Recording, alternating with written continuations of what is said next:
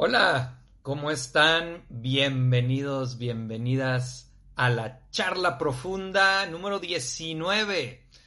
Hoy vamos a hablar sobre lo que es ser hombre. Eh, antes, de, antes de empezar a hablar de eso, quiero, quiero compartirles algo. Este, eh, después del video pasado, el de autoestima, terminé otra vez con esa sensación un poquito desagradable como me pasó con el de culpa y pues llegué a la conclusión de que pues no solo ustedes de repente andan pariendo chayotes a la hora de estar oyendo como estas confrontaciones, estas, estas, eh, pues estas cosas que comentamos, sino yo también, yo también estoy hablando con ustedes, pero a mí también se me mueven muchas cosas, este, al estar hablando. Y lo que pasó fue, bueno, termino, termino el video de autoestima y termino con una sensación así como desagradable, ¿no? No, no, como no, este, eh, no encontrándome una sensación así feilla, ¿no?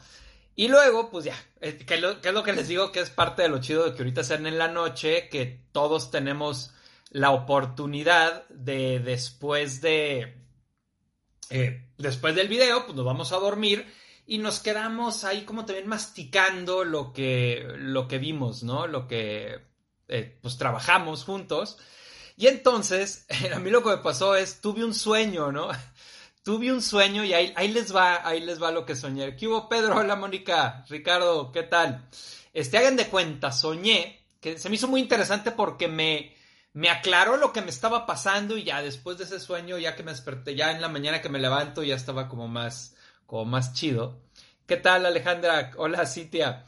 Este, entonces, bueno, tengo este sueño y hagan de cuenta que estoy soñando que estoy en una cárcel, ¿no? Y entonces estoy en una cárcel, yo también soy un preso, estoy así como con mi ropa kaki, como de los presos de antes. Y este, pues estaba yo hablando con todos los presos, estaba yo platicando con todos los presos. Y, eh, y entonces estaba hablando sobre lo sobre las, eh, las cuestiones de las injusticias que, que, había que había ahí en el sistema penitenciario, ¿no? Y entonces ya estaba yo hablando sobre todo lo que no debería de ser, etcétera, etcétera. Y luego ya se acaba y me, me luego después de un rato me viene a decir, oye, el director está hablando de, este, de lo que tú dijiste y entonces, ah, nos ponemos a oír y estaba diciendo un poco de lo que yo dije, ¿no? Pero al final el director dice, pero ustedes son unas ratas, ¿no? Y entonces empieza como a lanzar algo agresivo y entonces a mí yo me quedo con la idea y digo, híjole, es que este director nada más está hablando para quedar bien, pero por adentro no ha cambiado nada, ¿no? Entonces, bueno, ¿cuál es mi aprendizaje para que vean que yo voy también aprendiendo junto con ustedes? Pues que todavía también me falta mucho trabajar en autoestima, ¿no? Y entonces me pongo a hablar de la autoestima con ustedes y pues bueno, les digo lo que yo pienso, lo que yo creo, pero eso no necesariamente significa que yo ya lo tenga resuelto. Yo creo, como les dije, como hablamos del amor, como hablamos de varias cosas, es una graduación en la que todos vamos avanzando, ¿vale? Eh, ya veo que varios están conectados. Gracias por compartirlo. Sí, compartan ahí el, el video en sus muros, porque es la manera, por un lado, como podemos ser más, y también como que Facebook pues lee que más gente lo está compartiendo y entonces pues podemos llegar a, más personas. Ok, bueno, pues vamos empezando a hablar del tema de hoy que es eh, ser hombre. Y me gustaría empezar tocando algo que me dijo Mariana en, la publicación anterior, donde me dice, oye, a ver, pero ¿cómo vas a hablar de ser hombre sin caer en estereotipos, no? Y pone así la carita como, hmm, y tiene toda la razón, tiene toda la razón. De hecho, yo dije, a ver, pues, ¿será que me estoy contradiciendo? Porque, por ejemplo, cuando alguien, el otro día estaba acampando con un amigo, ¿no? Y estábamos acampando, estaba su hijo y mi hija, y entonces estaban platicando ellos dos y no sé qué, y luego él dice un comentario, sí, es que las mujeres son, quién sabe cómo, ¿no? Y entonces le dije, le digo, no, a ver, espérate, pero no, es que no, no está chido que hables así, porque entonces uno, mi hija oye y entonces ella ya no va a tener opción de ser o no ser porque es mujer y tú dices que las mujeres son así. Uno. Y le digo, y dos, en realidad hablar de una generalidad no tiene sentido, porque nunca te vas a vincular con la generalidad. Con quien te vas a vincular es con esa mujer o con ese hombre que tiene sus especificidades. Entonces, hablar de una generalidad no tiene sentido, sino más bien lo que tenemos que descubrir es esa mujer con la que yo me vinculo, ese hombre con el que yo me vinculo, cómo es, ¿no? Eh, entonces dije, a ver, pero entonces tiene o no tiene sentido esta charla de hoy, ¿no? Y sí, encontré que sí, no se vayan, no se vayan, no se vayan. Encontré que sí tiene un, que sí tiene un sentido y bienvenidos todos los que están llegando y los que lo están compartiendo. Gracias por compartirlo. Este, ¿y cuál es el sentido? Ok, eh, no vamos a hablar de la esencia del hombre, porque la esencia del hombre, al igual que la esencia de la mujer, es una cuestión de absoluta libertad y totalmente amplia. De hecho, la esencia del hombre y la de la mujer desde mi punto de vista es la misma, porque es la esencia que tenemos como seres humanos. De tal forma que el hombre es capaz de hacer X y la mujer es capaz de hacer X. La mujer es capaz de hacer Y, el hombre es capaz de hacer Y. Eh, fuera de ciertas cosas biológicas, pues la mayoría de las cosas, tanto puedes encontrar un hombre que lo hizo como puedes encontrar una mujer que lo hizo, ¿no? Prácticamente todo.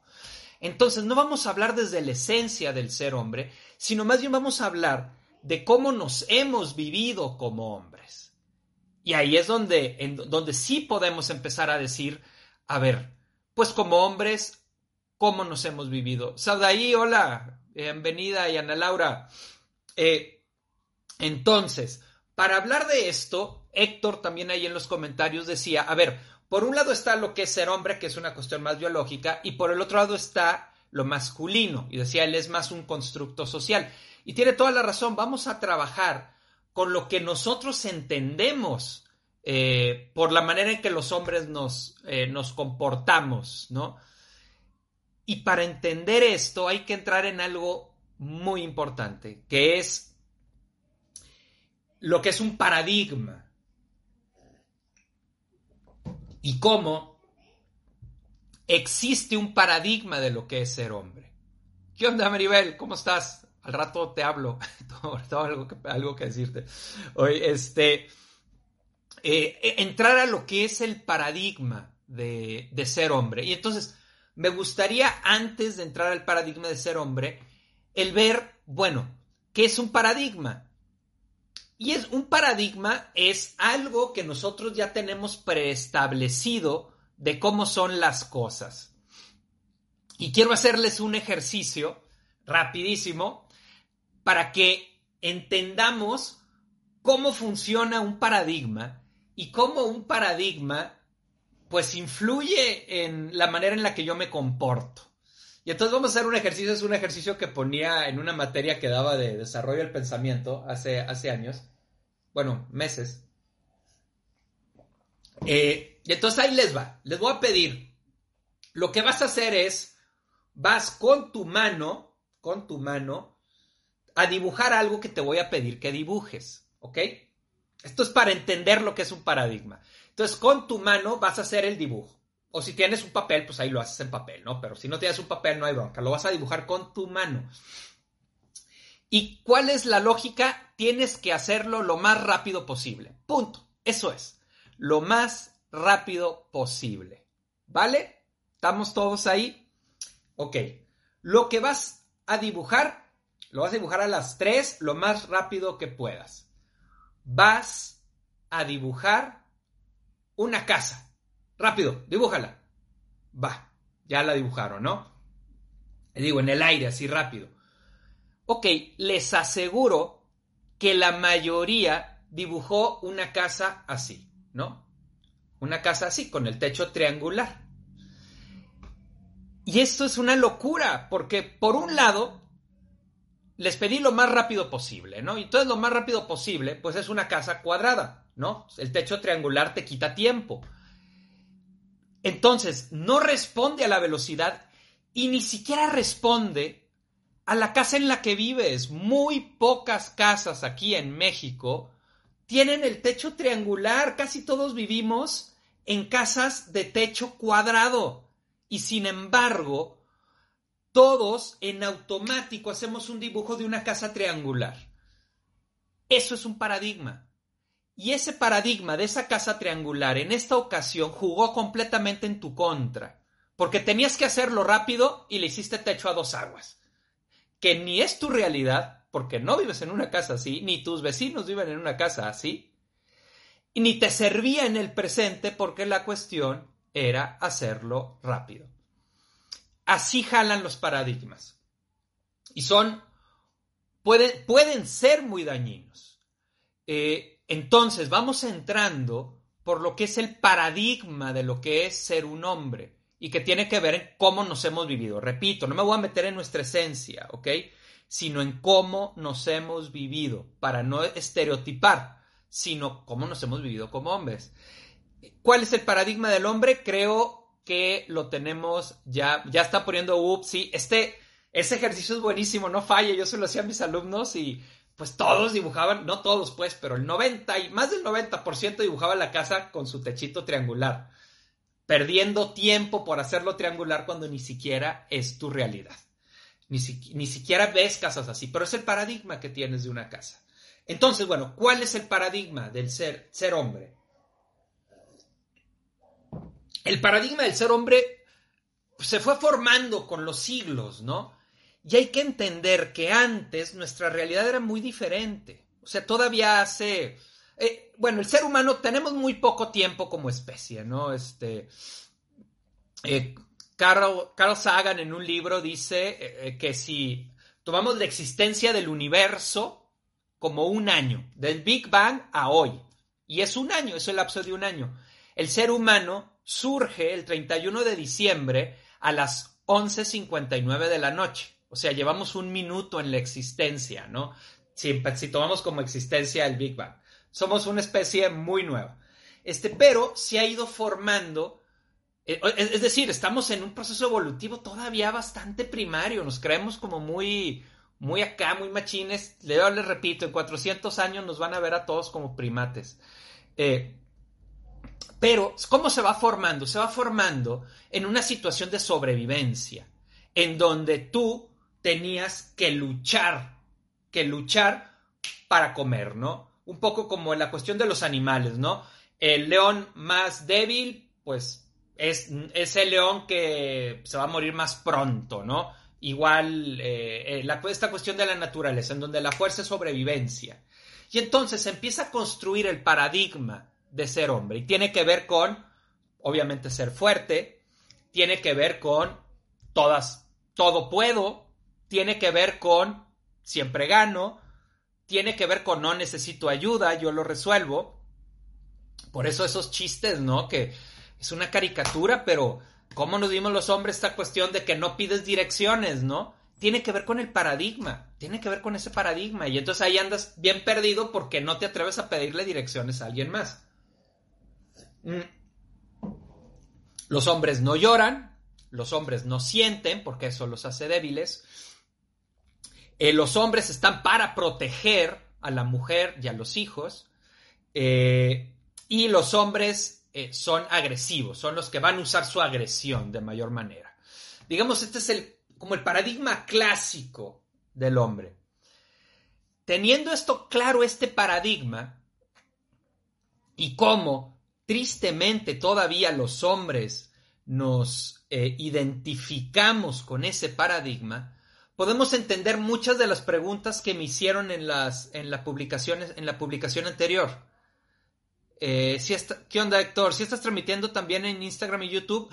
No, transmito en vivo en Facebook y luego ya subo a Instagram y a YouTube el video, pero ya no en vivo. La neta no sé cómo hacerle para transmitir al mismo tiempo. Si alguien sabe, pues ahí me dice. Este, entonces, mm, este paradigma nos puede resolver muchas de las dudas que varias personas me dijeron en, la, publicación anterior, que es, eh, decía, decía Mariel, eh, a ver, ¿cómo es esto que si la mujer gana más, entonces el hombre se enoja o se siente menos y se aleja de la relación? Pues desde ese paradigma podemos entenderlo, ¿no? Porque bajo esa lógica, el hombre es el que tiene que proveer, el hombre es el que tiene que ser el fuerte, el hombre es el que tiene que proteger. Y entonces de repente me doy cuenta que no te puedo proteger, pues entonces no, ya no soy, ya no soy hombre, ¿no? Obviamente es un error. Ahora, este paradigma del hombre se construye muy en consonancia con el de la mujer. El hombre es todo esto y entonces la mujer cómo es? Bueno, pues la mujer es la que se conecta, es la sensible, es la débil, es la que necesita ayuda. Todas estas cuestiones del paradigma que a diferencia de los hombres, las mujeres lo empezaron a, romper el siglo pasado. Las, mujeres nos llevan ventaja en esa chamba, porque las mujeres desde el siglo pasado empezaron a romper ese paradigma y empezaron a usar mucho más su energía yang, de la que llegamos a hablar en alguno, en alguno de los videos anteriores, que igual ahorita vuelvo a, ahondar un poquito en eso. Eh, entonces, Mariel, pues sí, eh, ¿cuál es la clave aquí? Pues que como hombres tenemos que empezar a romper ese paradigma. Tenemos que empezar a darnos cuenta que ya no nos sirve y empezar a romper eso que se espera de nosotros para poder ser quien somos. Raúl, ¿qué onda, Adolfo? ¿Cómo crees tú que sería la dinámica entre las personas si el paradigma que comentas no existiera? fíjate que yo creo, Raúl, que se empezarían a romper esta idea de roles y empezaríamos a simplemente ser, este, pues ser seres humanos haciendo lo nuestro. Y entonces daría, o sea, sería lo mismo quién se va a quedar, por ejemplo, con los hijos. Sería igual que sea el hombre o que sea la mujer. Sería lo mismo. Ya serían otros factores los que decidirían. Lo que decidiría es, bueno, quién puede regresar más pronto a su trabajo y volver a, tener dinero, quién gana más o quién gana menos, eh, quién eh, tiene mayor facilidad para acomodar sus horarios, trabajar en equipo y tres días y medio está la mamá con los hijos y los otros tres días y medio está el papá. Eh, creo yo, Raúl, que se volvería una sociedad en donde, y, para allá vamos, pues si lo ves para allá vamos, imagínense, o sea, si nosotros nos transportáramos a los años 50, dirían, ay, güey, no mames, qué cuadrado está esto, o sea, el hombre está ahí sentado leyendo el periódico. La mujer es la que está aquí cocinando. El hombre es el que se va a trabajar. La mujer es la que se queda en casa con los hijos. Y no hay opciones. O sea, no quiere decir que eso no se pueda vivir ahorita. El problema es cuando sentimos que no hay opción. Y la mujer siente que no hay opción de poderse ir a trabajar. Y el hombre siente que no tiene opción de poder trabajar menos para estar con sus hijos. Eh, la bronca es la falta de opciones el acomodo que cada quien viva, no hay pedo, cabrón, no hay pedo mientras cada uno esté haciéndolo desde, desde su profundidad. Entonces, Raúl, a mí me parece que en el futuro eh, ya no va a ser una cuestión de roles. A mí me parece que no. Va a ser una cuestión de gustos. Y cada quien va a estar haciendo lo que guste y lo que se le acomode. Eh, yo creo que por ahí, Raúl. Rosa Gisela, ¿cómo estás? Tal vez si se rompiera ese paradigma, seríamos una mancuerna perfecta, de repente parece una competencia. Sí, Rosa, eh, y está empezando a pasar, ¿eh? Está empezando a pasar, ahorita vamos a hablar más de eso. Si se rompe ese paradigma, ah, ahora lo que les estaba diciendo es, el paradigma del hombre también se alimenta con el paradigma de la mujer. Y entonces, eh, a mí me ha tocado ver y me ha tocado cómo de repente un hombre se pone sensible y entonces la mujer dice, se asusta porque dice, este, este cabrón ya no me va a proteger, ¿no? Entonces este cabrón ya no me va a cuidar. Y entonces el paradigma se tiene que ir moviendo eh, junto. Repito, las mujeres han avanzado mucho en el movimiento de su paradigma. el, antes, antes, vuelvo a repetir, en los años 50 han visto esas publicaciones en Facebook de como de revistas de los 50, ¿no? Y que ahorita lo vemos y son ofensivas. Son ofensivas. ¿Por qué son ofensivas? Porque la mujer ya rompió ese paradigma. La, o está rompiendo, está rompiendo. Todavía no lo rompe completamente. Todavía eh, hay todavía una cuestión en donde se busca todavía que el hombre te cargue, ¿no? cuando no se trata que el hombre te cargue, se trata que tú te pares en tus propias piernas y parada en tus propias piernas te recargues en el hombre cuando toque y el hombre se pueda recargar en ti cuando toque. eh, estos paradigmas se alimentan eh, mutuamente y creo que tanto los hombres como las mujeres estamos luchando muy duro con el paradigma del hombre, muy duro. Eh, en, en, especial las mujeres, en especial las mujeres están luchando con el paradigma del hombre, porque el paradigma del hombre es un paradigma en donde desde esta, eh, desde esta fuerza de protección, pues si yo te tengo que proteger, entonces tú tienes que ser débil. Y entonces yo también busco que seas débil. Eh, vamos viendo, vamos viendo. ¿Qué más? Comentarios.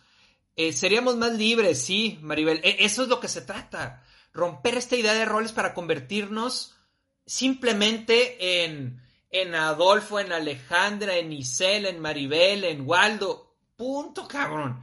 E irnos viviendo acorde a lo que vayamos sintiendo, no tanto acorde a lo que ya está preestablecido. Alejandra, y estamos empezando a romper paradigmas, aunque algunos lo ven raro. Sí, claro, pues, eh, eh, o sea, es, pues es una count. Las mujeres en gran parte empezaron a romper el paradigma mucho después, mucho después de la, eh, con la Segunda Guerra Mundial, donde los hombres se van a la guerra y entonces se necesitaba gente en las fábricas y entraron las mujeres. Y entonces mostraron y se mostraron que ellas podían hacer el trabajo y que podían hacerlo igual de bien que el hombre.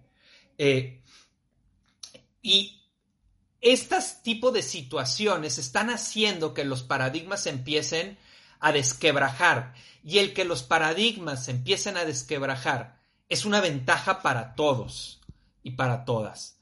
Eh, o, más bien sin tanta culpa o sin tantos juicios. Sí, ah, eh, también, Maribel, porque luego eh, muchas veces, y esto le ha pasado mucho a las mujeres, rompen ese paradigma, pero todavía lo rompen con mucha culpa porque está el paradigma de que la mujer tiene que ser la que esté en la casa, ta, ta, ta. Igual, cuando algún hombre rompe el paradigma y está más con los hijos, muchas veces también hay una culpa de decir, es que no soy yo el que está aportando más. Eh, Waldo, a mí por esos, por esos paradigmas me mandan al cuerno. Profundiza, Waldo, ¿por qué? ¿Por qué? ¿En qué del paradigma?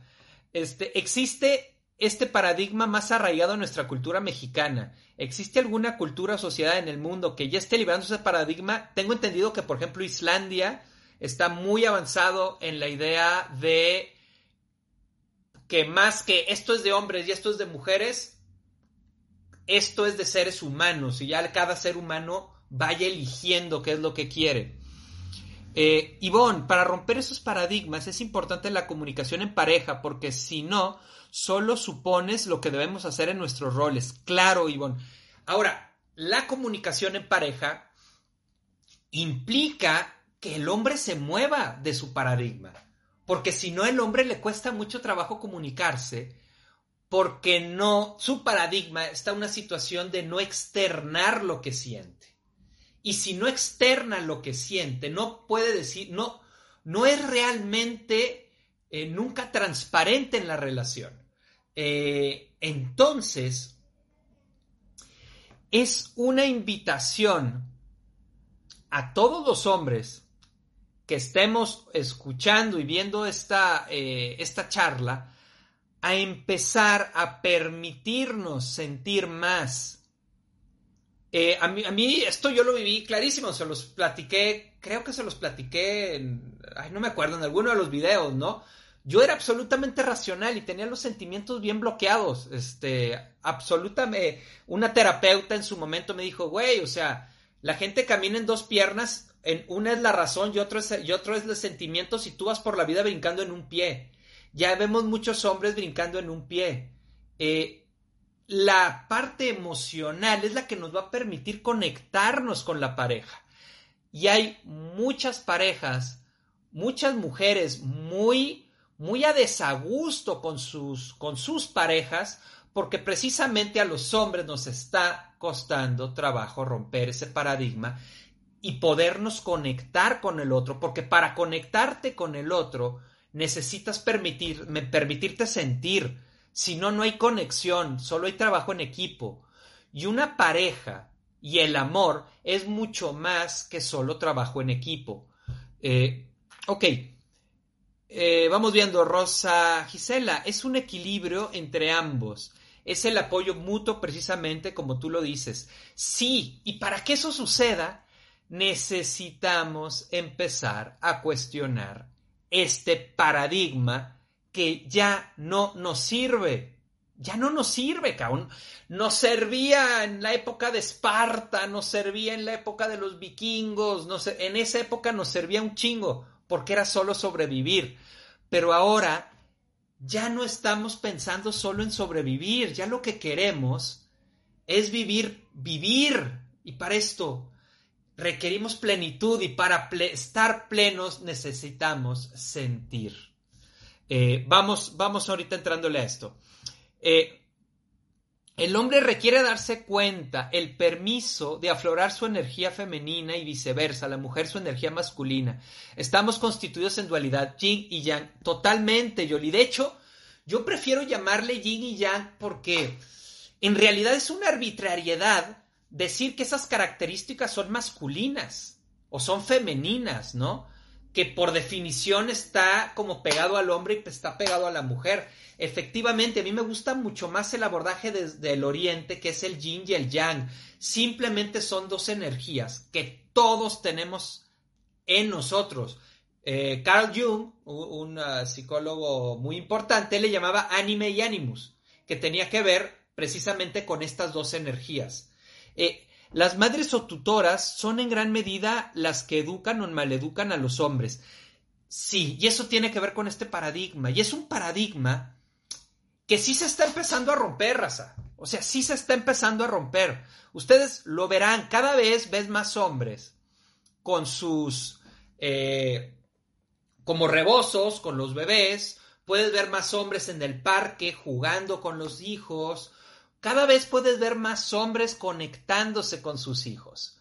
Eh, todavía creo que todavía es minoría, todavía es minoría, todavía, eh, todavía no es la mayoría, pero así son estos cambios. Se empiezan con algunos y, luego se empieza a multiplicar. Eh, no tienen por qué ser las mujeres las que educan a los niños. No, por, como por qué. Es algo que se construye entre ambos y además va a ser siempre más enriquecedor para los hijos poner, poder tener los dos puntos de vista de dos personas o de una persona que maneja las dos energías o dos personas que manejen las dos energías, ¿no? Eh, Selene, al rato voy a decir algo de lo, que, de lo que escribiste en la publicación. Graciela, el hombre requiere contactar, reconocer y ver su corazón para completarse así como contactar con su energía femenina y masculina. Sí, contactar con estas dos energías. Les repito, a mí me parece que es contraintuitivo decir, este los hombres tienen que hacerse más femeninos. no me gusta cómo suena. Yo prefiero los hombres tenemos, o las mujeres se tienen que hacer más masculinas. O sea, sí, desde la definición, pero vamos cambiando la definición y vamos usando energías. Energía yin, energía yang, y ambos tenemos que desarrollar ambas. Eh, Alejandra, ¿qué ¿Cómo estás?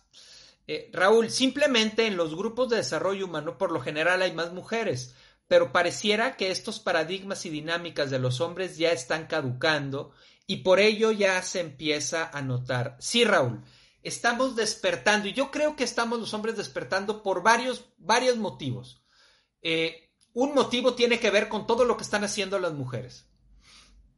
Todas estas cuestiones de las marchas, todas estas cuestiones de ni una más. Obvio, esta, o sea, los feminicidios es como lo más grotesco, ¿no? O sea, terrible. Pero están todas estas raíces que se nutren del rechazo a la energía yin por la energía yang. Y ese rechazo esa energía yin es algo que las mujeres han estado enfrentando y la han estado enfrentando con energía yang. Y qué bueno, se necesita también que las mujeres tengan la energía yang para poder enfrentar estas cosas y nos empiecen a sacudir a los hombres y a decirnos, a ver, cabrones, despierten, despierten. Ya no estamos en 1950, cabrones, ya no. Ahora lo que estamos buscando somos parejas en donde podamos los dos individuos ser plenos y podamos los dos individuos crecer como personas. Esto que están haciendo las mujeres está teniendo un, un rebote muy fuerte en los hombres, aunque no lo crean. Yo les comparto, eh, por ejemplo, mi grupo de amigos de la prepa, pues, híjole, bastante yang la energía, cabrón, bastante yang, jamás vas a ver a uno así como llorando, compartiendo sus cosas. Y también había mucho machismo. Eh, yo, yo les soy muy sincero, yo jugaba también ese machismo hasta, yo la verdad, la manera en la que yo desperté fue cuando yo tuve una hija. En el momento en el que yo tengo una hija y un comentario machista va directo, o sea, yo inmediatamente lo agarro personal y yo digo, güey, te estás metiendo con mi hija, cabrón. Y entonces, ante eso, yo, yo digamos, yo me volví feminista el momento en que nace mi hija. Y si bien tienen razón las mujeres cuando dicen, a ver, oh, pichos hombres, no se quieran ahora meter al feminismo y quieran ser la cabeza del feminismo, ¿no? Obvio, tienen toda la razón. A nosotros hombres nos toca ser seguidores del feminismo, cabrón, seguidores. Y podremos aportar ideas, pero nos toca ser seguidores. Porque después hay pues este pinche rollo del paradigma de competir y entonces ya el hombre, ya había una, una foto hace mucho de, una, de unas marchas en donde están, está un hombre así puesto en la, en la lona y todas las mujeres así como en el espacio y se veía y yo vi esa imagen y dije, a huevo, cabrón, eso es lo que los hombres hacemos. Entonces nos toca ser seguidores, pero dentro de este ser seguidores, nos toca empezar a romper esas dinámicas no solo por las mujeres, cabrones, es por nosotros mismos. Es por nosotros mismos, porque ese paradigma nos limita y nos empobrece. Eh, dice María, ¿cómo están los hombres? Los jóvenes hombres están viendo mujeres diferentes a las que vieron nuestros contemporáneos, sí, y están empezando a ver también, eh, a ver, empezando a ver también hombres diferentes primero mujeres, sí, las mujeres son las que empezaron con esto, a romper ese paradigma.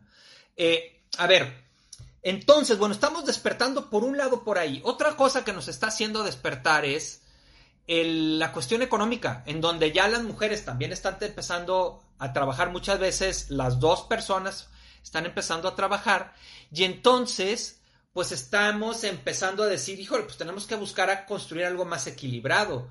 Y entonces ya muchas veces los hombres estamos entrando mucho más en la conexión con los hijos. Eh, les voy a decir algo bien importante. Este paradigma de lo cómo los hombres nos hemos vivido dificulta mucho la conexión con los hijos. La hace muy difícil porque los hijos vienen bien equilibrados. Todos nacimos bien equilibrados con las dos energías. Y entonces de repente se encuentran con un papá que no se conecta, cabrón, y no se conecta porque el güey está totalmente alienado de sí mismo, totalmente fuera de sí mismo. Y en este no conectarse, no se puede tampoco conectar con los hijos. Eh, me ha tocado acompañar muchos hombres en terapia y parte del trabajo que hacemos, o el trabajo yo creo que uno de los trabajos más importantes, y ellos me lo han dicho, me dicen, güey, de lo más enriquecedor que yo me he estado llevando de la terapia, es poderme conectar con mis hijos. Tú pregúntale a cualquier hombre, cualquiera, bueno, que tenga hijos y esté casado o eh, con pareja, etcétera, le vas a decir, a ver, ¿qué es lo más importante en tu vida? Y todos los hombres vamos a decir, la gente que amamos, todos lo vamos a decir, pero sin embargo, no nos conectamos con la gente que amamos. Hay, una dificultad para hacerlo. Y entonces nos enrolamos en este pinche viejo paradigma de la sobrevivencia, nos ponemos a trabajar como si este, nos fuéramos a morir de hambre, y dentro de ese enrolarnos en el trabajo, nosotros mismos nos creamos el escenario para no conectarnos. ¿Por qué? Pues porque llegamos a la casa, llegamos bien cansados, llegamos con el celular y están los hijos ahí con el corazón puesto y se encuentran con un desierto al momento de llevarle el corazón a papá. Los niños se encuentran con un desierto porque papá no se conecta, porque papá no siente cabrón. Y entonces Muchas veces lo que los papás están como esperando es a que los niños crezcan y se vuelvan más grandes y entonces puedan conectarse un poquito más desde acá. Pero para cuando eso sucede, ya es muy tarde. Porque además, tú te quieres conectar justo cuando los hijos ya más bien están empezando a ser adolescentes y ellos lo que quieren es su propio espacio. Y aprendieron que llegaban contigo, ponían el corazón y lo que encontraron fue un desierto. Eh, Graciela, a ver, vamos viendo, como mujer, me es satisfactorio ver hombres acompañándose entre hombres, en terapia, en círculos de hombres, temascales, trabajando sexualidad, etc. Ahora son pocos, sin embargo, van haciendo la diferencia. Sí, eh, eh, yo creo que habemos varios hombres, yo me incluyo ahí, este, además, pues desde mi, desde mi divorcio, pues yo estoy con mi hija eh, tres días, de los siete estoy tres, ¿no? Y entonces, pues es un, pues es un, este, o te vinculas o te vinculas, porque no es el que tu hija, eh, ¿cómo era el paradigma anterior cuando un papá se divorciaba, no? El papá de restaurante, el papá del domingo, ¿no? Y entonces, ¿qué pasaba? El niño o la niña tenía su vida con mamá y papá venía de visita los domingos a llevárselo a comer. Y ese era el rol del papá, ¿no? Y ya con eso se creía que se estaba cumpliendo el rol de papá. Ese es el paradigma viejo. ¿Cuál es el paradigma nuevo? Papá conectándose con los hijos. Y para conectarse con los hijos no puede ser una visita. Papá tiene que ser una constante en la vida de los hijos. Eh, la neta, les comparto, cuando he acompañado a hombres en esto, eh, todos acaban entrando muy gustosos. Porque ese paradigma ya, ya ni siquiera, o sea, tú puedes decir, güey, pero a ustedes les gusta ese paradigma. Ay, cabrón, ya no estoy tan seguro, ¿eh? Ya no estoy tan seguro. Cuando he estado, cuando he acompañado a hombres en eso, en realidad no les cuesta tanto trabajo romper este paradigma de poderse conectar con los hijos, por ejemplo, o de poderse conectar con la esposa. Es, es como la casita, cabrón. Simplemente estás acostumbrado a hacerla de esa manera, como les dije al inicio del video. Y ya desde la pinche costumbre, aunque no te sirva, aunque ni siquiera te guste, lo sigues haciendo. Eh, me parece que, la, que muchos, muchos, muchos hombres que todavía no se están viviendo así, solamente necesitan como el empujoncito, cabrón, como el empujoncito para poder atreverse a conectar con, con este, con la gente que aman, que al fin y al cabo, pregúntale a cualquier hombre o a cualquier mujer, lo más importante en su vida es la gente que ama. Eh, Isela, buenas noches, parece que conozcas a mi esposo. Pues este todos hemos estado ahí. Siempre tengo que hablar con mis hijos en las buenas y en las malas. Sí, miren, eh, yo lo viví. Ahí les va, les comparto algo mío, ¿no? Cuando, cuando tengo, cuando tenemos, eh, estaba yo todavía casado, a Michelle. Eh, a mí, mi, la mamá de Michelle se metió en una maestría y entonces iba una vez al mes, viernes, sábado y domingo todo el día, ¿no? a clases. Y entonces yo me quedaba un fin de semana al mes, viernes, sábado y domingo con mi hija desde bebé, desde recién nacida. Y entonces desde ahí, pues, pues, güey, pues emprendí a vincularme mucho con ella, güey. Es algo que, vas haciendo y pues yo hacía todo. ¿Por qué? Pues iba de 9 de la mañana a 9 de la noche. Un fin de semana al mes. Pero, pero, pero, luego cuando ella estaba, ay, güey, como que hay un rollo, eh, sí, sí, me costaba hacer algunas cosas, por ejemplo, ¿no? De repente me acuerdo bien una vez, como que yo no quería bañarla y yo quería que ella la bañara. Y entonces ahí les va para que sepan cómo jala esto y todos los hombres que me vean y van a saber que sí hacemos eso, cabrón. Este, y entonces, eh, bueno, la mamá de mi hija los medio, también medio controladora, entonces yo por ahí dije, ah, ok, entonces yo no lo quería bañar, pero entonces lo que hice fue, pues la bañé pero adrede la bañé mal y creo que usé un champú que no era, pero adrede, cabrón. Adrede para que ella dijera, ay, este cabrón no lo sabe hacer, lo voy a hacer yo. La neta, la neta. Y muchas veces hacemos eso. Este, obvio, pues la neta sí eran bastante, bastante viva y no cayó en la trampa y ni madre, pues me dijo, a ver, pues a la próxima nomás saldo bien y ya, ¿no? Este, y no, no sé, y, y, entonces yo seguía haciéndolo y gracias a Dios, gracias a Dios la neta que no me dejó irme por ahí, porque desde la comodidad podemos elegir muchas cosas. El paradigma viejo puede ser cómodo, pero no pleno. Hay que tener bien claro que la comodidad y la plenitud son dos cosas muy diferentes. La comodidad tiende a la anestesia. Si tú estás viviendo una vida muy cómodo, muy cómoda, te estás moviendo hacia la anestesia. Es muy diferente a la plenitud. La plenitud nos, lleva a la vibración. Eh, si nosotros viniéramos al mundo para estar solamente cómodos, pues las cárceles en Finlandia o en Islandia estarían hasta la madre de gente y con, con gente queriendo ir. Porque no sé si hayan visto ahí documentales y no, pinches cárceles, estás en tu cuartito con tu televisión, te dan de comer bien rico, tienen biblioteca, tienen gimnasio. Date cuenta que parece lo que aquí en México un hotel de bastantes estrellitas. Eh, pero nosotros no queremos solo estar cómodos, queremos estar plenos. Y eso nos implica más. Y entonces, aquí sí les, sí les, les digo, eh, muevan también, nosotros como hombres, güey, pues vamos moviéndonos.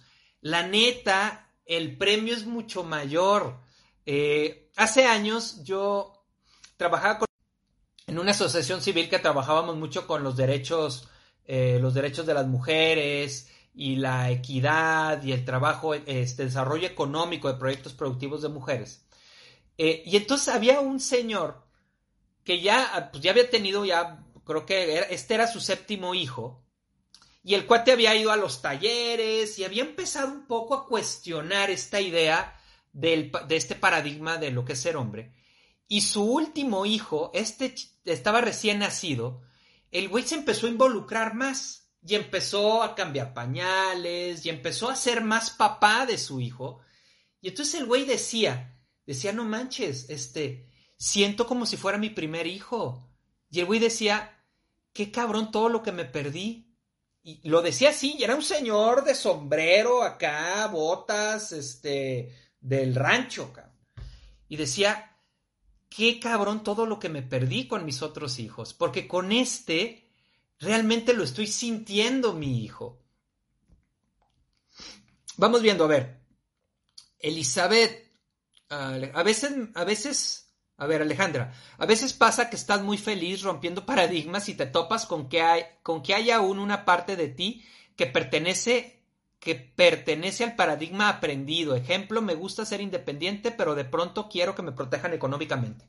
Sí, sí, el paradigma se va cayendo a pedacitos, no se cae hoy esta mañana no está es un trabajo constante de irlo rompiendo, de irlo, de irlo quitando y hay que ir viendo de qué formas me sigo amarrando en ese paradigma.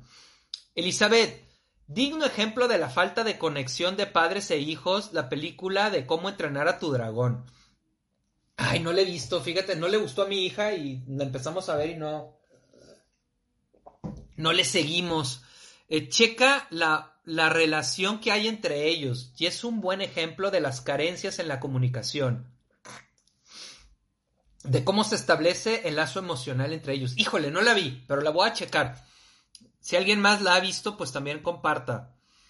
Eh, Jolie, papá involucrado, papá creando vínculos de conexión y realidades. Algunos permanecen temerosos, no se permiten abrir y generar conexión amorosa, se pierden de tanto Híjole, este es el pedo, cabrón. Sí se pierde muchísimo con los paradigmas. Así como las mujeres en los 50 dice esta de Feminine Mystique, la de las primeras feministas que, que hubo, ay, se me fue su nombre. Ella decía que, o sea, que las mujeres estaban contentas, pero que sentían que algo les faltaba. Y cuando iban a terapia, el que sintieran que algo les faltaba era considerado neurótico. Está cabrón, porque luego la terapia fortalece los paradigmas, hay que tener cuidado. Eh, era considerado neurótico. Eh, y ese sinsabor de las mujeres creo que es un sinsabor que estamos empezando a vivir los hombres. Y ves, a, a, mí me toca de repente acompañar cuates de mucha lana, de mucho dinero, eh, y, y, y están con esa sensación de esa carencia, y esa carencia tiene que ver con la conexión, y es desde el paradigma anterior del ser hombre, es muy difícil conectarte, porque, y luego vamos a hacer un video de vulnerabilidad, este, conectarte implica estar vulnerable. Y eso es una, es una contraposición al paradigma anterior. Pero para yo poderme conectar con alguien, necesito estar vulnerable, necesito permitirme sentir vulnerable. Si no me permito sentirme vulnerable, no me puedo conectar.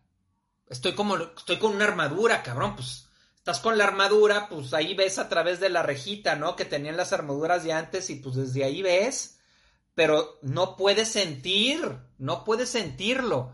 Estás muy seguro, estás muy a salvo, estás siendo el fuerte, pero no te puedes conectar. Y eso está generando un vacío en los hombres hoy. Y muchos tienen esa sensacioncita de, ok, soy exitoso, pero no me está gustando mi vida. Hay algunos pues que lo has, los, eh, esa sensación la ahogan en alcohol o la ahogan en drogas o la ahogan en trabajo o la ahogan en sexo o la ahogan en series, cabrón. Pero cuando se permiten conectar un poco, es lo que llega. Eh, Iturbide, ¿cómo estás? Adolfo, te van a expulsar del club de Toby. Nos estás dando la clave para desarmar. ah, mis amigos me la van a hacer de pedo.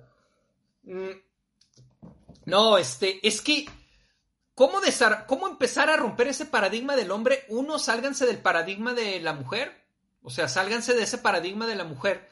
Porque aunque, repito, han avanzado mucho, todavía está este rollo y también está un rollo, pues este rollo del paradigma mujer maternal que le resuelve las cosas al hombre, ¿no? Y entonces ahí está el hombre y entonces está con el hijo y está la mujer viendo así, o sea, a ver, cabrón, pónganse también de nuestro lado, cabrón. Está el hombre ahí medio intentando romper su paradigma, cabrón. Le nos cuesta trabajo, ¿no?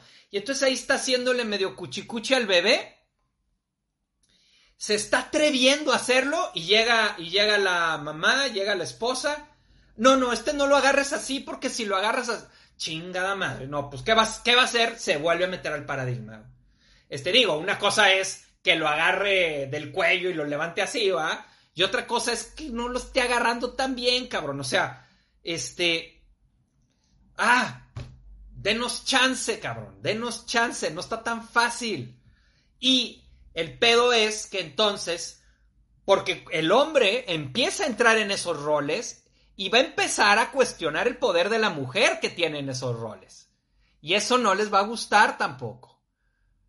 Pero créanme, sí les va a acabar gustando el resultado, porque el resultado es dos seres humanos criando hijos o dos seres humanos eh, en una situación de pareja en donde cada uno va arreglando las situaciones desde quien es y no desde quien debe ser según un rol. Y gracias por el tema, me estás ayudando a entender más a mi esposo y a ver que tampoco la ha tenido fácil. Híjole, no, nadie la hemos tenido fácil, ¿no? Este, todos ya vimos en el video del niño herido, ¿no? Todos venimos de infancias complejas desde nuestra propia vulnerabilidad y desde estar siendo cuidados por adultos que tienen un lado de luz y uno de sombra. Desde la luz nos nutren, desde la sombra nos joden. Eh, Mariel, creí que el papá de mi hijo se vincularía demasiado con nuestro hijo cuando recién nació, pues tuve que regresar a trabajar y él se quedó en casa al principio quedamos en un común acuerdo de un cambio de roles, pero no funcionó. Empecé a ganar bien y sentía su rechazo hacia conmigo, pero más hacia con él. Y en lugar de motivarse a trabajar, se motivó a dejarnos. Híjole, pesa mucho, pesa mucho ese paradigma. Este, ya no a nosotros los hombres nos toca, cabrón. O sea, a nosotros nos toca empezar a cuestionarlo y poder aceptar que haya momentos en las que la yang, la que tiene la energía yang es la mujer y el que tenga la energía yin soy yo. Y en este momento yo soy el tierno y tú eres la dura. Va, no hay pedo. No quiere decir que ahora el hombre se vuelva todo yin y la mujer toda yang. No, estamos hablando de equilibrios entre ambos y que ambos podamos manejar ambas energías. Janet, hola Adolfo, saludos, qué gusto verte y muy constructivo el tema. Chido, Janet, qué padre. Miriam, a veces romanceamos eso de que el papá se los perdió, pero los hijos perdieron más. Todos perdimos. Pierden los hijos, pierden los papás y pierden las mamás. Porque esto podría ser muy armónico y podría ser muy enriquecedor para todos. Eh, por ejemplo, ¿no? Están eh, de repente las mamás que se, se separan y luego no quieren que el papá vea a los hijos, ¿no? Pero no se dan cuenta que el que el papá ve y esté con los hijos también te da tiempo a ti para poder hacer tus cosas y entonces puedas vincularte con tus hijos con una mayor eh, con una mayor sensación de plenitud y no hasta acá hasta la madre porque no tienes tiempo, ¿no? Que es algo que cuando hay cuando hay una pareja estén este cada uno va encontrando los tiempos, sobre todo cuando se trabaja eh, ambos con conexión. Alejandra, a mí me impacta y hasta me molesta mucho que las mujeres digan que los hombres no saben hacer bien los temas de casa e hijos. Creo, por un lado, que hay que dejarlos hacerlo. Claro que pueden hacerlo y no tiene que ser exacto como nosotras decimos, controladoras. Sí, además, cuando lo hacen así, facilitan que el hombre saque su... Les digo, yo le puse la trampa a la mamá de mi hija ahí, ya la trampa, pero no cayó la cabrona, no cayó. y le repito, gracias a Dios no cayó porque yo seguí creciendo en mi rol de poder ser un papá. Eh, Chari, la vulnerabilidad no la permiten porque la sienten como falta de respeto por parte de los hijos. El paradigma de que los hijos no pueden contradecir o cuestionar porque es falta de respeto es que el papá es intocable. Y es, eh, eh, han oído esto de la fragilidad masculina, ¿no? Lo habrán oído, este, y tiene que ver porque el paradigma es muy frágil. Porque como es una caricatura de nuestra esencia, si tú le dices a un dibujante, a ver, ¿cómo haces una caricatura de alguien? Te va a decir, busco los rasgos más importantes, quito todos los demás y los exagero. Y así es como haces una caricatura. Y así es como se, se hizo el paradigma del hombre. Eh, y entonces es muy frágil. Y como es muy frágil, eh, se, vuelve una cosa que está, está expuesta con alfileres. Y entonces no permite, como bien dices, Chari, eh, no permite el ser cuestionado. O no y obvio, no se permite sentir, no se permite llorar, porque siente que se le van a caer todos, todos esos alfileres, porque no es real ese paradigma y está en este momento ya está puesto con alfileres, ya, ah, les decía, este, luego me voy, este, con mi grupo de amigos, cuando nace mi hija, entonces yo empiezo a fijarme mucho en eso y en el grupo pues empezaban todas las cosas machistas de lloras como vieja y no seas vieja y no sé qué, y yo sí empecé a decirle a mis amigos, a, este, este pedo, a ver, cabrón, comentario machista, les digo, no mames, no diga, no, o sea, ya no digan esas cosas porque, porque no está chido decirlo. Es una, es un, es un rechazo a la energía yin, porque es al fin y al cabo lo que se está rechazando. Se rechaza la energía yin. Eh, y les voy a decir algo, con esto de la marcha, sí empecé a ver movimientos y sí está empezando a cambiar el, está empezando a cambiar la, eh, la visión en varios hombres. Obvio están los digo, la verdad en mi grupo de amigos yo sí he empezado a ver mucho más respeto. A, lo mejor ya me sacaron del chat o hicieron otro. no, no es cierto. Espero. Eh, o sí, cabrones. Este, pero eh, yo he empezado a ver mucho más respeto. Eh, está empezando a suceder. De igual manera, está empezando a suceder que los hombres estamos empezando a permitirnos sentir más. Tú ves ya las, a, las, a las generaciones nuevas y ya las ves más sensibles, ¿eh? Yo cuando me toca acompañar a chavos de 20, de 21, de 22, sí los veo mucho más sensibles y más sensibilizados que los güeyes de mi edad. Eh, ok, vamos continuando con lo que dicen. Mariela, en el caso de un papá alienado que no conecta consigo mismo y tampoco con sus hijos, la mamá se da cuenta y, la, y lo sufre por sus hijos. ¿Qué más puede hacer? Ay, qué buena pregunta, Mariela. Primero, conectarte tú, Cam. Eh, en general, si los hijos sienten a un papá bien o a una mamá bien conectado, no hay tanto pedo. No hay tanto pedo. O sea, si es más bonito que el otro, que el otro, que el otro también se conecte, pero con que haya uno bien conectado, que realmente los vea, que realmente esté, eh, no, no que como, este, luego me dicen de, este, no, pues es que mi mamá estaba todo el día en la casa. Le digo, sí, cabrón, pues también estaba el refrigerador y no por eso se conectaba contigo, ¿no? Eh, hay que ver, estar y estar conectados. Ese sería el primero que yo diría, Mariela. Eh, el segundo, ay, cabrón, pues, pues trabajar en la relación, en la relación, este, ahora, si ya estás divorciada, bueno, pues entonces buscar que tu próxima relación de pareja tenga un nivel de conciencia más alto. Y para que tu próxima pareja tenga un nivel de conciencia más alto, también lo tienes que tener tú, ¿eh? Porque no se junta alguien así con alguien así. Ah, ah, nope, no se juntan, no hacen clic. Es el mismo nivel de conciencia, como les dije, creo que en el del amor, ¿no? Y ahí pusieron todos, ouch. Así es que si te estás quejando de que tu expareja es terrible, pues tú también, cabrón, porque si estuvieron mucho tiempo juntos tienen más o menos el mismo nivel de conciencia.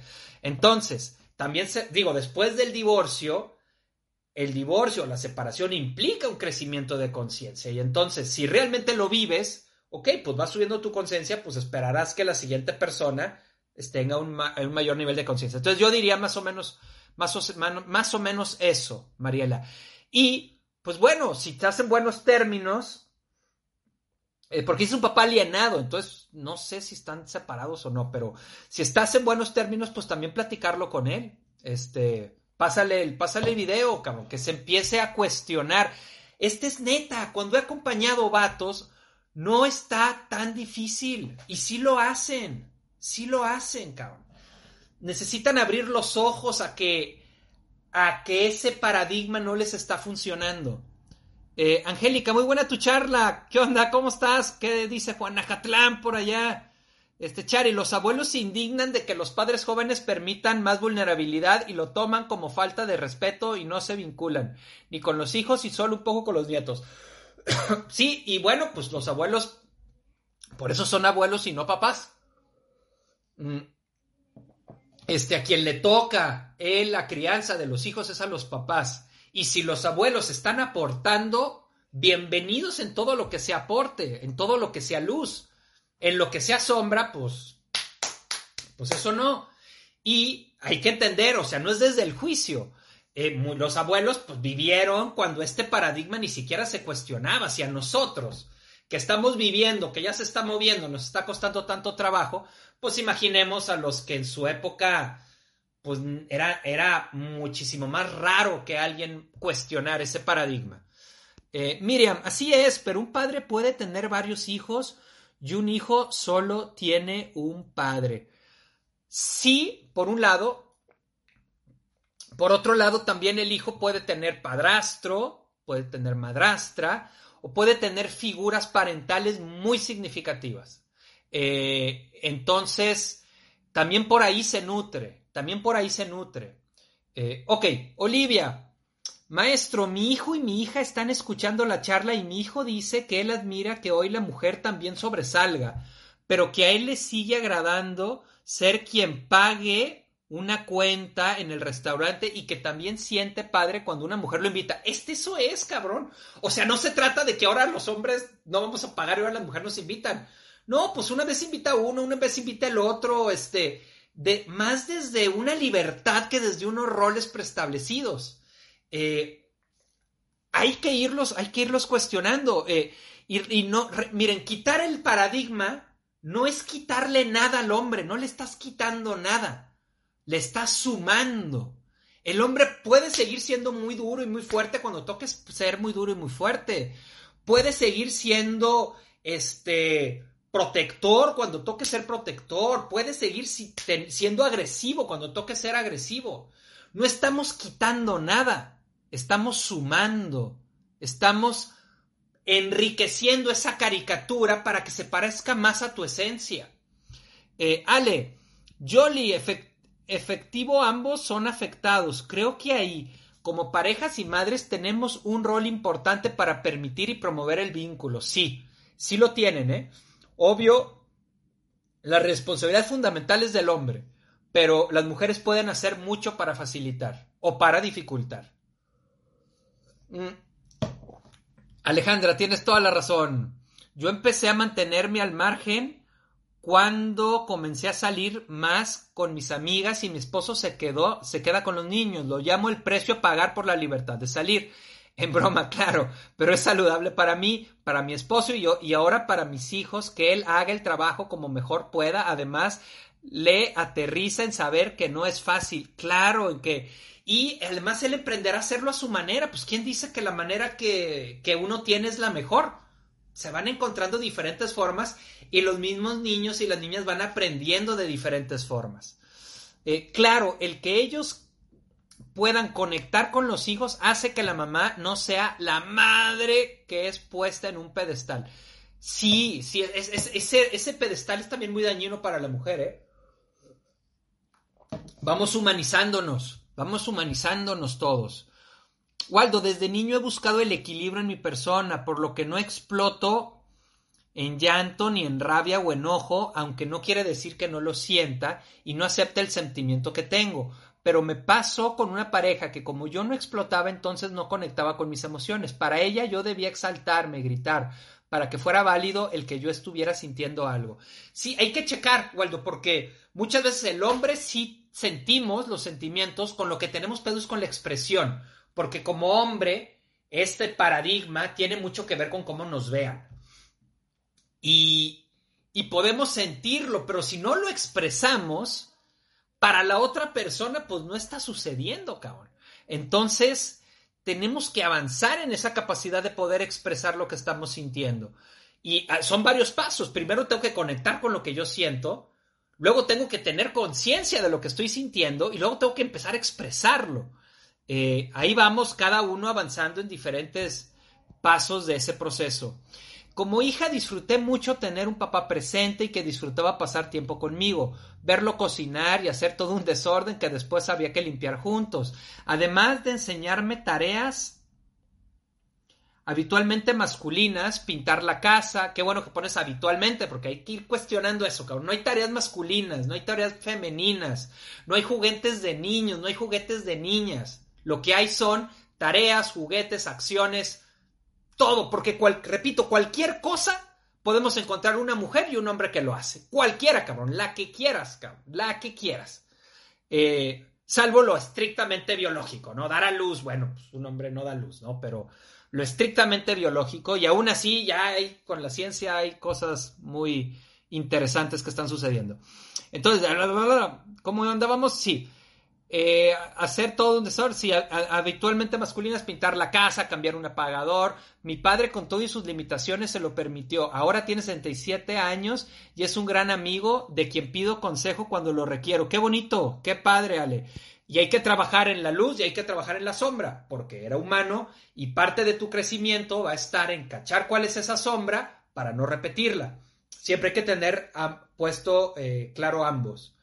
Eh, Rosa Gisela, estoy de acuerdo con las figuras importantes que pueden tener nuestros hijos que se nutren de un padrastro, madrastra o de alguna figura que ayuda a su crecimiento. Sí, miren, eh, es natural, ¿no? Que de repente, ay, el padrastro y que haya como una sensación, si eres un hombre y tu hijo o tu hija tiene un padrastro como de envidia o mujer de la madrastra. Desde ahorita les digo, todo lo que sume amor, bienvenido, cabrón. Bienvenido. Tú trabaja tus pedos. La neta, güey. Lo que le sume amor a tu hijo, lo que le sume amor a tu hija, con los brazos abiertos, bienvenido no es como que tu hijo tu hija te va a dejar de querer, jamás va a pasar eso. Nunca va a pasar. Los hijos jamás dejamos de amar a los padres. Eh, siempre está como el corazón listo para poder recibir. Lo que sí podemos hacer es que el vínculo se lastime y haya distancias, etc. Pero el amor, los hijos siempre van a estar esperando que nosotros, los padres, nos vinculemos con ellos desde una manera amorosa y sana. Eh, siempre. Ya luego haremos un video de hijos y padres. Este, Mariela, gracias. No es mi caso, pero ¿cuánta razón tienes en considerar el nivel de conciencia? Curiosamente, la madre va a terapia y a partir de ahí se conecta un poco más con sus hijos y ve cómo es la conexión de su expareja. Ah, ok, ok, hablabas del caso de alguien más. Sí, por supuesto, y entonces te empiezas a dar cuenta y entonces es cuando empiezas a buscar que tu relación de pareja crezca. Y pues ahí crece. No manches, ya son las 10.05. No, ahora sí me fui bien cabrón. Como hilo, de media. Oigan, no, yo, yo pensé que iba a ver y que iban a ser apenas como, no sé, como las 9.45 por ahí. Oigan, híjole, me faltaron varias cosas que quería decir. Después hacemos uno de hombre. Oigan, antes de irnos, no se vayan, no se vayan, no se vayan. El próximo video, como fue tan pareja la encuesta anterior que quedó a un, a un voto de diferencia prácticamente patada, el próximo, el próximo video vamos a hablar de ser mujer. Ahora, como bien me dijo Ari, creo que era, este me dice, oye, a ver, no, no, no mames, yo creo que de, ser mujer lo tiene que hablar una mujer, ¿cómo lo va a hablar un hombre? Y tienes toda la razón. Entonces, en el próximo video lo que vamos a hacer es, voy a estar invitando a personas de a ustedes, eh, creo que ustedes le pican a una cosa que dice invitar, ¿no? Y entonces yo le doy clic aquí y la pantalla se divide y vamos a poder hacerlo este, conjunto. Entonces, el próximo video que va a ser ser mujer, pues lo vamos a hacer entre todos. Entonces ahí me van ustedes, mm, eh, vayan ustedes pensando de qué les gustaría que platicáramos. Miren, yo lo voy a hablar de, no, no, nada más desde mi ser hombre, sino también desde haber acompañado a muchas mujeres en terapia y pues bueno, lo que de ahí se me vaya ocurriendo desde lo que he acompañado, ¿ok? Eh, entonces, váyanle pensando. Y el próximo jueves nos vemos aquí a las 9 para, para trabajar o hablar del ser mujer, pero el video lo van a hacer muchos ustedes, ¿eh? Así es que nada que no se conecta, porque entonces que ya me voy a poner a hablar de ser mujer, ¿no? Este, muchas gracias por compartir el video, se los agradezco mucho, este, cada vez vamos eh, siendo más personas y pues es gracias a que ustedes lo comparten, a que ustedes invitan a gente a que lo vea. Este video compártanselo de repente ahí a sus esposos. Creo que puede... Me faltó decir varias cosas, luego voy a hacer otro. Este, pero creo que puede ir ayudando a sensibilizar. La neta, se lo repito, muchos hombres ya están ahí, cabrón. Nomás necesitamos como el empujoncito, un poquito de subir un poquito la conciencia para podernos conectar mejor con nuestra pareja y con nuestros hijos. Ok, pues un abrazo a todos, a todas, este, compartan ahí el video, eh, nos vemos el próximo jueves a las 9 de la noche. Un abrazo con mucho cariño, nos estamos viendo. Chao.